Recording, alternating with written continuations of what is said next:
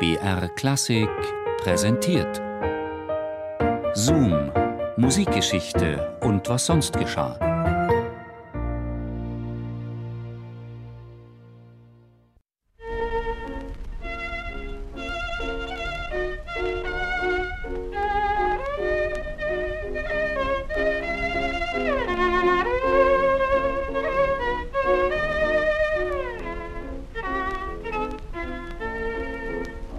Vibrato. Eine akustische Dauerwelle, die sich mit sanfter Unwiderstehlichkeit ins Ohr schmeichelt. Ein Beben, das unter die Haut geht. Ein schönes Vibrato erotisiert, haucht dem Geigenton Leben ein.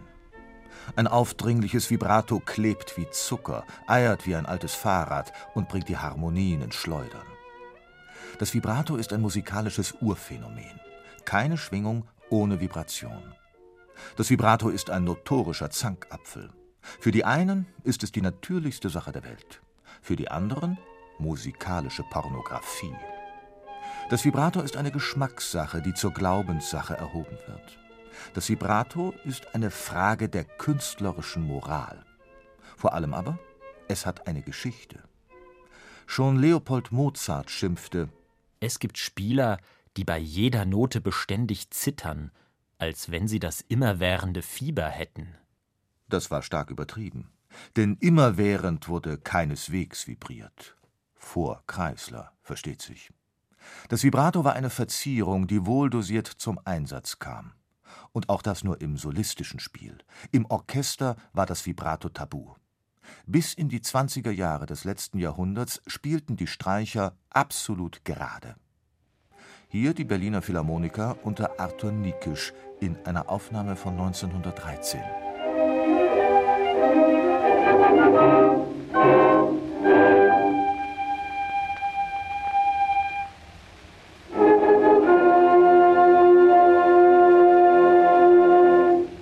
Und dann kam er, Fritz Kreisler schon als Kind ins Wiener Konservatorium aufgenommen, mit 13 Jahren die erste Konzertreise durch Amerika, von Brahms gefördert, bei Bruckner im Harmonielehreunterricht.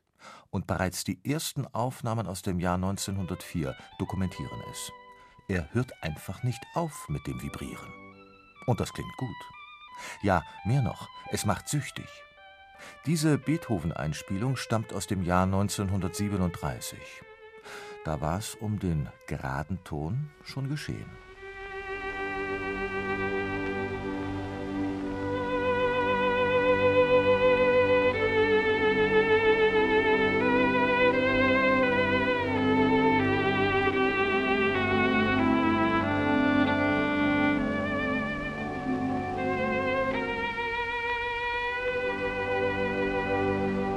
Fritz Kreisler war der Erste, der das Dauervibrato kultivierte.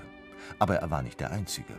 Vor allem die jüngeren Virtuosen waren schnell infiziert. Allen voran der genialische Jascha Heifetz.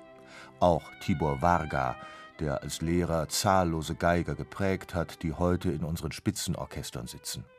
Varga war ein Wunderkind, doch das Vibrato wollte einfach nicht klappen. Zwei Jahre lang plagte er sich, ohne Erfolg. Eines Tages schmuggelte er sich in ein ausverkauftes Konzert von Fritz Kreisler. Dreist setzte er sich in die erste Reihe. Kreisler hob die Geige, spielte den ersten Ton, vibrierte und ich war so überwältigt, dass ich in der Pause nicht mehr bleiben konnte. Ich bin zurück zu meiner Tante und habe ich mit Sordino versucht zu vibrieren. Und etwa nach einer Stunde ich konnte vibrieren. Am nächsten Tag hatte ich Geigenstunde. So, ich dachte überhaupt nicht mehr als Vibrato, ich spielte nur, aber natürlich ganz anders. Und als fertig war, da hat mein Lehrer die Geige genommen, hat mich umarmt, sagte, du glaubst nicht, wie ich glücklich bin. Endlich meine lange Arbeit hat Früchte getragen. er war ein unheimlich lieber Mensch. Ich habe ihm nicht kein Wort gesagt. Das habe ich vom Kreisler gelernt.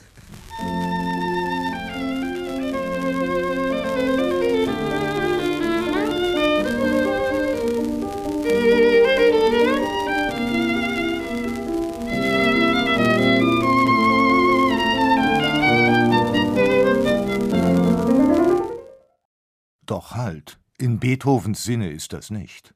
Jedenfalls, wenn man der historischen Aufführungspraxis glauben will.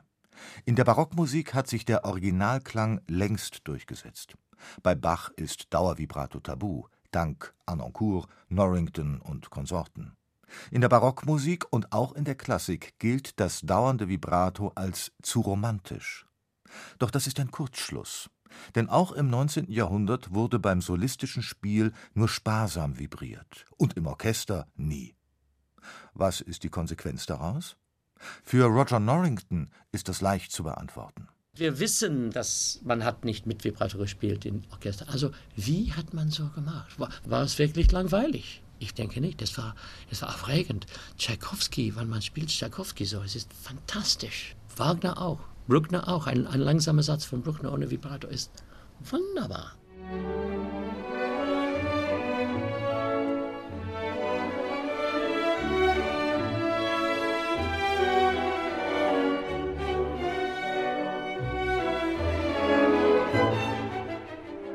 Tschaikowski, Wagner, ja sogar Schönbergs verklärte Nacht in historischer Aufführungspraxis. Roger Norrington ist überzeugt davon, dass der Verzicht aufs Vibrato die Schönheit der romantischen Musik ganz neu erschließt. Die Linien werden klarer, die Klänge atmen, das dicke Pathos wird abgeschminkt wie ein verschmiertes Make-up. Musik muss nicht vielleicht immer so schön wie möglich sein. Ist Schönheit, ist hm, sehr, ist das Musik oder ist Musik, wenn die Musik sprechen, wenn man kann verstehen, was die Musik sagen? Weg von Kreisler. Ist das die Lösung? Sicher nicht die allein selig machende. Denn selbst Roger Norrington gibt zu, dass das Vibrato eine Wirkung hat, etwas Unwiderstehliches, Erotisches. Doch nichts wirkt so lusttötend wie die Routine. Der wahre Verführer lächelt nicht ununterbrochen, und eine Geige ist keine Wurlitzer Orgel. Bleibt zu hoffen, dass sich das immer mehr herumspricht. Musik